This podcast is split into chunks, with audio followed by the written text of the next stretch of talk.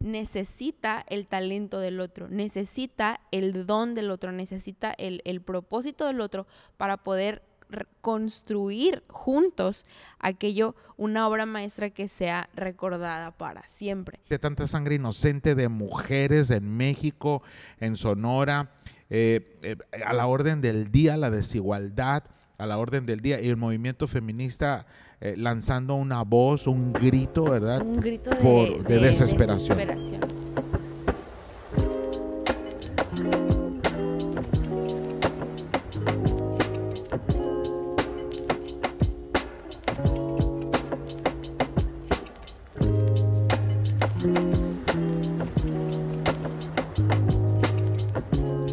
Hola, ¿qué tal? ¿Cómo están? Qué bueno es estar con ustedes una vez más en un episodio más de La Biblia lo dijo primero, su servidor Jonathan Rosas y siempre con el gran privilegio de estar aquí con mi hija, Carolina. Hola, ¿cómo estamos familia? Qué gusto poder saludarte y estar en este tercer ya episodio de La Biblia lo dijo primero. Y también hay que comentar lo que tus hermanas son nuestro equipo de grabación y nuestro equipo de también de producción en audio y en video, ¿no? Entonces, gracias, gracias por ayudarnos. Hoy vamos a hablar acerca de la igualdad de género, equidad de género. Vamos a hablar, la Biblia lo dijo primero, el plan de Dios revelado para la humanidad, pero específicamente para la mujer, el plan de Dios arruinado por Adán y por Eva, y cómo la caída vino a traer la entrada del machismo, de la desigualdad, de todos los todos los males que el ser humano le aquejan, ¿verdad? Vinieron allí, fueron consecuencia de la, de la, caída. Después el plan de Dios restaurado. ¿Qué hizo Jesús? ¿Cómo, ¿Cómo, Jesús vino a restaurar la relación de los seres humanos con su creador y a levantar, y nos vamos a pegar al tema de las mujeres, ¿Qué, la relación de Jesús con, con las mujeres, ¿no? principalmente con, con su mamá. Bueno, eh, primero empecemos definiendo, hablando acerca de la definición de igualdad, igualdad de género y equidad, de género. Según la ONU, eh, la igualdad de género tiene que ver con igualdad de derechos, responsabilidades y oportunidades para, para los niños, las niñas, las mujeres y los hombres. Y equidad tiene que ver más con un componente ético que habla acerca de una forma de compensación por la, por la, desigualdad histórica que ha habido. Entonces, y tú mencionabas algo hace rato acerca de la equidad. Sí, la equidad es la aplicación de la igualdad según la particularidad de cada necesidad de las personas. Es decir, hay personas que necesitan ciertos derechos que otras personas no. Por decirlo, por poner un ejemplo práctico, una mamá que necesita, que debe tener el derecho de amamantar a su hijo en lugares públicos o en, o en horarios de trabajo, esa es la igualdad aplicada en la equidad según sus necesidades particulares. Totalmente. Y pensando en el plan de Dios revelado, desde el inicio siempre fue el plan de Dios para hombres y mujeres por igual. Dice la escritura que Dios creó al ser humano, hombre y mujer, varón y hembra los creó, a imagen de él mismo los creó. Elohim, dioses, plural, creó. ¿Sabes que a Dios no se le decía papá hasta el Nuevo Testamento? No se le decía padre. Entonces, y, y, también me encanta cómo la película de la cabaña rescata el, uno de los nombres de Dios, Shad o Shaddai, ¿verdad? Shaddai, el Dios sustentador. La palabra Shad quiere decir pecho, habla de una mamá que amamanta. Entonces Dios tiene atributos tanto de mamá como de papá. Y, en la película de la cabaña, que es un libro, hablan un poquito acerca de eso, porque Dios es el Todopoderoso, es mucho más allá de género, me y creo que no es que Dios tenga atributos de mamá y de papá, sino que nosotros tenemos atributos de Dios y que una mamá tiene atributos de Dios y un papá tiene atributos de Dios. ¿Sí me entiendes? Dios, es, Dios es Dios. Entonces, y su imagen y semejanza es la impresión de sus atributos en nosotros. Y imprimió diferentes atributos en las mujeres, imprimió diferentes atributos en los hombres y a cada ser humano en particular le dio una impresión diferente de, de su misma esencia y, lo hizo con la intención de enriquecernos unos a otros y que juntos podamos eh, complementarnos y ser, ser mejores juntos. Dice la escritura que Dios sopló aliento de vida en el ser humano, fue un, ser viviente, eh, lo que lo formó del polvo de la tierra, pero también dice que de allí sacó, del ser humano, sacó a, la mujer. Entonces vienen de la misma genética, ¿no? De la genética que Dios estableció. Dios hace el ser, el cuerpo, después sopla, ahí está el espíritu del hebreo roaj, y después dice que fue un alma viviente. Ahí encontramos la parte eh, psicológica. También este, ahí están las tres palabras que en el Nuevo Testamento hablan de vida, zoe, psique y bios, ¿no? Que es la vida psicológica, la vida emocional, pues la vida espiritual y la vida biológica. Entonces Dios forma al ser humano iguales, igualitititos, eh, eh, diferentes, complementarios, porque también después dice que le, no se encontró una ayuda insustituible, que es la palabra literal que quiere decir idónea, y creó a la mujer. Entonces, porque todo, todo, todo eh, era idóneo, menos eh, el, ser humano estaba solo. Entonces forma a la mujer como ayuda, pero no es, no es ayuda de ayudante, ¿no? Sí, porque creo que lamentablemente como en este tema hay muchos otros versículos, porque tú estás hablando del Génesis, y pareciera que no tuviera nada que ver lo que estamos hablando con equidad de género y igualdad, pero estamos hablando de la historia de cómo comenzó la desigualdad de cómo comenzaron todos los males, incluyendo la opresión a la mujer. Y, cuando se refería a Dios a voy a, hacer, vamos a hacer una ayuda idónea para el hombre, creo que se ha muchas veces dentro de la iglesia malinterpretado y casi se ha usado como una excusa de, de continuar, porque creo que cuando vienes a Jesús no, no puedes, Jesús no convive con el machismo y, creo que se ha mal utilizado dentro de la iglesia como una excusa para continuar siendo machista y etiquetar a la mujer como eh, la ayudante, como tú lo decías, como la asistente de mi propósito como hombre, ¿no? como lo que sea, pero creo que, como tú decías... O el dicho o mal dicho, detrás de cada gran hombre hay ah. una gran mujer, así como... ¿no? claro que no. Entonces, creo que se ha mal utilizado el concepto de la ayuda idónea. Eh, creo que lo que Dios estaba, lo que Dios dijo fue lo que tú dices, insustituible. En inglés eh, la Biblia dice ayuda idónea como uh, suitable, como que, como que esa pieza que necesitaba ir ahí. Y yo siempre pongo el ejemplo de, por ejemplo, en el caso de un arquitecto, la ayuda idónea de un arquitecto, lo que necesita y complementa eh, el arquitecto es un ingeniero civil. Y la ayuda idónea de un ingeniero civil es un arquitecto. Necesita el talento del otro, necesita el don del otro, necesita el, propósito del otro para poder construir juntos aquello, una obra maestra que sea recordada para siempre. Entonces creo que en el momento en el que Dios dijo, la mujer es ayuda idónea, no es que su propósito giraba en torno a, sino que le estaba dando un propósito singular, un propósito particular para ella, pero que como todo lo que Dios hace, tú compartes con los demás, tú pones al servicio de los demás y que complementa y te complementan a ti los demás, ¿no? En el caso de hombres y mujeres. Totalmente, totalmente. Tanto el hombre como la mujer fueron diseñados por Dios para señorear y sojuzgar sobre la creación. Esa fue la orden. Sí. Ser los regentes, ser los gobernantes, ser reyes y sacerdotes Y me encanta cuando se describe a Dios como el rey de reyes, señor de señores.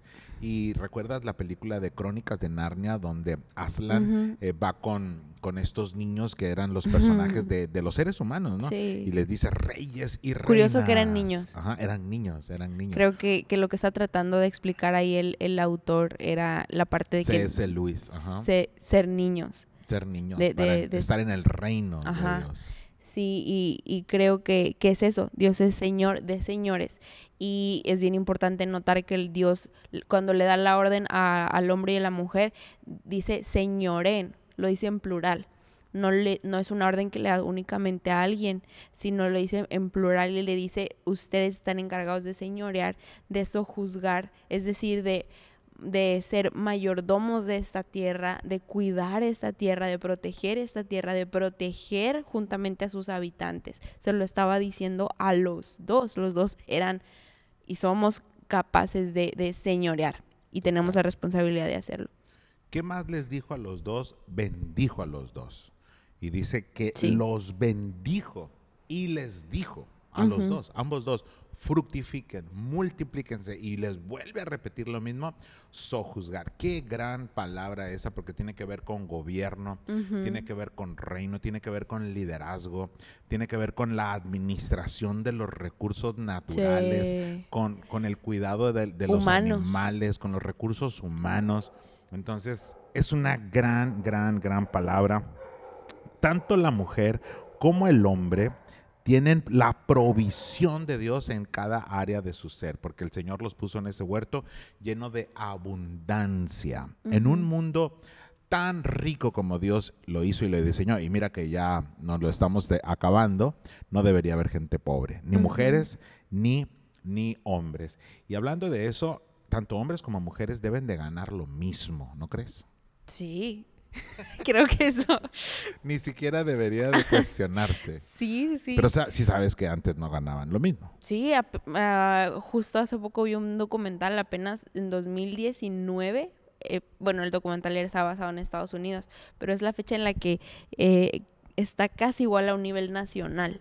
Pero por años eran, era una barrera de del 40 más o menos por ciento de diferencia por años y, eso es una media, ¿no? Pero mucho antes era menos, entonces eso es una manera muy práctica, de una consecuencia muy práctica de algo tan profundo como lo fue la caída del, del hombre en creer que un, que un sexo era, era inferior al otro. Entonces, ahí, encontramos eh, el plan perfecto, el plan revelado de Dios. El ser humano, eh, hombre y mujer siendo del mismo material genético que ya Dios lo había, lo había diseñado. Ahora, ese plan perfecto de bendición, de abundancia, de igualdad, fue arruinado por la entrada del pecado. Entonces viene el tentador, ¿verdad? y dice la escritura, y en ese tiempo los eruditos mencionan que los seres humanos tenían la capacidad de poder platicar con los animales, de poderse comunicar y como que había un cierto poder de decisión de los animales, porque al final hubo un juicio sobre la serpiente porque la serpiente participó, ¿no? Participó de esto. Entonces, pero vino el tentador, dice la escritura, y le dijo a Eva, así que Dios les ha dicho que no coman de ningún árbol, ahí ya estaba mintiendo. Era una verdad a medias. Y una verdad a medias, pues es una mentira totalmente. Y la mujer empieza en ese diálogo, en, esa relación eh, nociva, tanto que se usa ahora la palabra tóxica, ¿no? con, la serpiente, a platicar. Y le dice, bueno, Dios dijo que comiéramos de, de todos los árboles menos de uno. Y dijo, porque dijo que íbamos a morir. Y luego categóricamente la serpiente le dice, no morirán, sino que sabe Dios que serán como Él. Y ese es el gran engaño de la serpiente todavía para la humanidad. Serán dioses o serán como Dios, ¿no? Entonces, es el engaño del ser humano decir, yo no necesito a Dios. ¿Para qué quiero a Dios? El ego. El ego. Y la gran caída, ¿no? la ruina y el inicio de todos los males. Sí, y creo que eso es una de las bases de, muchos de los males que aquejan y que vinieron a, traer corrupción al, al, mundo a, raíz de que entró el, pecado, el, ego en sí.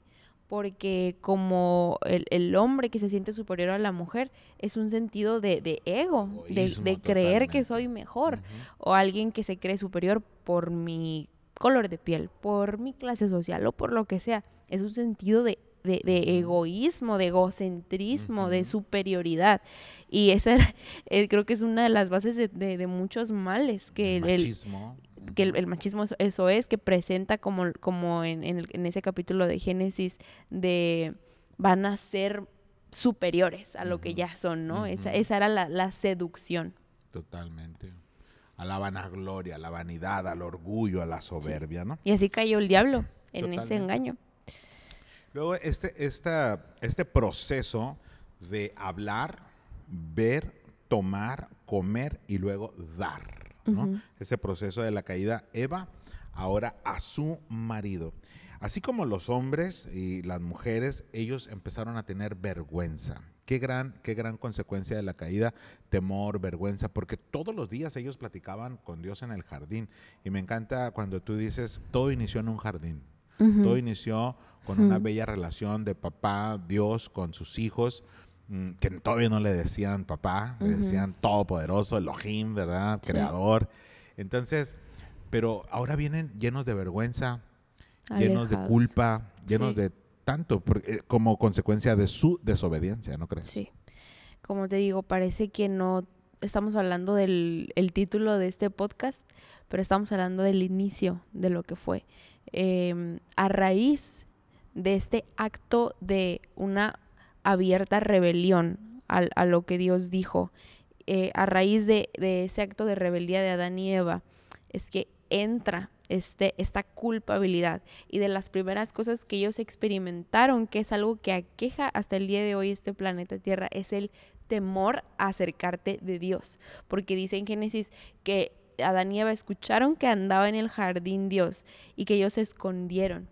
Y yo aquí a ese versículo ya en sí yo creo que te da muchísimo, como el hecho de que ellos escuchaban los pasos de Dios y escuchaban venir a Dios dentro de un jardín, dentro de un, no sé, un paraíso, el escuchar los pasos de Dios, el escuchar que Dios andaba, a mí me habla de una relación tan cercana, tan familiar, de tan de conocerte, de cercanía. Pero al, en el acto de esconderse podemos ver el corazón en el estado en el que se encontraba ahora el ser humano de corrupción, de, de esconderse de Dios a causa de no poder convivir con su santidad, de no, por, no poder convivir con quien Él era a causa de la culpabilidad que había entrado, del temor que había entrado. Y es un mal que hasta el día de hoy aqueja, porque a partir de ese primer temor, el ser humano es lo que ha hecho, alejarse de Dios a causa del temor que tiene de Dios. Y, y, a, y a raíz de que se aleja, su corazón pierde el sentido de lo que para el cual fue creado y el pecado es donde reina y donde todos los males que aquejan este planeta, incluyendo la desigualdad de género, incluyendo el machismo, incluyendo cada, cada, cada mal, eh, la raíz de esto es, el, es un corazón lejos de Dios. Es un corazón alejado de Dios a causa del pecado. Y, allí inicia eh, realmente como otra de las consecuencias de la caída, el echarse la culpa mutuamente. El hombre le dice a, Dios, la mujer que tú me dices, o sea, tú tienes la culpa y la mujer tiene la culpa. O sea, su mamá tuvo la culpa, pues ella me abandonó. Entonces, y ella dice, no, yo no fui, fue la serpiente. Entonces, empieza la culpabilidad, echarle la culpa a los demás no hacerse responsable de sus propios actos y por supuesto la entrada del machismo. Y como lo hemos estado platicando, Dios viene y trae un juicio, sus leyes más bien juzgan, porque Dios estableció leyes a la convivencia de los seres humanos, al universo mismo, la ley de la siembra y la cosecha, hay tantas leyes que Dios le puso al universo y estas son consecuencias de su propia desobediencia y le dice Dios a la mujer, una de tus consecuencias es que ahora vas a, vas a parir, pero con mucho dolor, los, los bebés, y tu deseo será para tu marido Esa es una consecuencia. El machismo vino como consecuencia de la caída, de la, violencia. Después encontramos a Caín y Abel y, actos de violencia entre hermanos. La sangre de tu hermano clama desde la tierra, la sangre inocente, tanta sangre inocente de mujeres en México, en Sonora, eh, eh, a la orden del día, la desigualdad a la orden del día y el movimiento feminista eh, lanzando una voz, un grito, ¿verdad? Un grito de, desesperación. De desesperación por, por lo que se está viviendo. Y creo que todo comenzó en ese pequeño versículo donde, en, el que tú estabas hablando de vas a desear a tu marido. Eso lo dijo Dios como una consecuencia, ¿no? A lo que a lo que acaba de pasar. Vas a desear a tu marido y él te va a dominar. Esa fue una consecuencia a raíz de que el pecado entró en el ser humano. Esa consecuencia que hasta el día de hoy ha tenido, ha, tenido su eco, porque por generación y generación y generaciones vemos una clara opresión del, del hombre oprimiendo el propósito de la mujer, apagando la voz de la mujer, haciendo inferior la voz de la mujer. Y lo podemos ver tristemente aún dentro de la iglesia. Y creo que como en este momento la iglesia es llamada a levantar la verdad, a, apuntar la injusticia, a exigir justicia, a demandar justicia y también a abrazar tanto a, al a, la, víctima que ha sido abusada a raíz de esto, pero saber que todos somos víctimas del pecado y somos víctimas de la corrupción y que el pecado es una enfermedad que ha venido a robar, matar y destruir la vida de todos por igual y que el machismo en sí, por ejemplo, es una enfermedad de la que también ha mermado la vida de muchos hombres. No solamente de las mujeres, obviamente son las que ah, lo han vivido y que son víctimas de la violencia de, de, de, de un, y en su peor caso de un feminicidio, pero el hombre es, es víctima del machismo. Y eso merma su vida, eso merma su plenitud, eso merma su, el disfrutar plenamente de la vida que Dios le quiere dar. Y es una enfermedad que, que Dios no solamente quiere que termine, sino que la terminó en Jesús. La terminó en el momento en el que Jesús entrega su vida por cada acto eh, de pecado que se ha cometido en la historia para que podamos tener esa libertad y ya no vivir más en un temor que, que de lejanía a Dios, en ese temor que produce lejanía de Dios, sino poder disfrutar plenamente de Dios. Y aún así, vivimos en un mundo que sigue viviendo esas consecuencias. Ah, sabemos que Jesús lo venció, pero seguimos viviendo esas consecuencias, pero para eso dejó a la iglesia para eso dejó a su familia aquí como una representación y como una voz de la verdad, de, apuntar la verdad y de traer justicia y sobre todas las justicias a las injusticias, traer justicia en Jesús, traer justicia de lo que Jesús hizo. Dice la Biblia que la justicia de Dios es Jesús. La justicia de Dios es Jesús. Sí. Entonces, eh, estamos hablando del plan revelado de Dios para la mujer, el plan arruinado por el pecado en la mujer, sí. la mujer y el hombre, y el plan restaurado. Pero me gustaría que hiciéramos una pausa hasta aquí y que hiciéramos un próximo capítulo donde hablemos de cómo se relacionaba el Señor Jesús con las mujeres. Sí. Hay tantas parábolas donde habló de mujeres, hizo tantos milagros a mujeres. En la cruz de Jesús había cuatro mujeres y un hombre. Sí. Las mujeres fueron las primeras que llegaron a la tumba. ¿sí? Y, Jesús en su relación con las mujeres, grandes mujeres del Antiguo Testamento. Fue muy intencional Jesús en, en, dejar en claro, en dejar en claro lo que Dios comenzó al decir que ambos éramos hechos a imagen y semejanza. Él levantó a la mujer, la levantó en un, bueno, quizá en el próximo lo, comentamos, pero lo que quiero decir es que Dios se que, Jesús se encargó de levantar la vida de las mujeres y fue a causa de ese y otros muchos actos que cometió por lo cual lo mataron. Totalmente. Esa fue la razón por la que lo mataron. Entonces, creo que, que Jesús levantó nuestras vidas y que es la manera en la que tenemos que nosotros actuar el día de hoy. Totalmente. Jesús venía a transformar y transforma al ser humano desde adentro, desde lo más profundo. de repente los usos y costumbres de los seres humanos se batalla más para cambiar la costumbre, como dice la canción, no cabe duda que la costumbre es más fuerte que el amor, pero el Señor Jesucristo, y, y cerramos con este cuadro, María a los pies de Jesús, escuchando sus enseñanzas rodeada de hombres. Porque todos los hombres a los pies de Jesús, escuchando al Maestro, al Mesías, al Hijo de Dios. Y Marta, Marta es eh, allá en la cocina.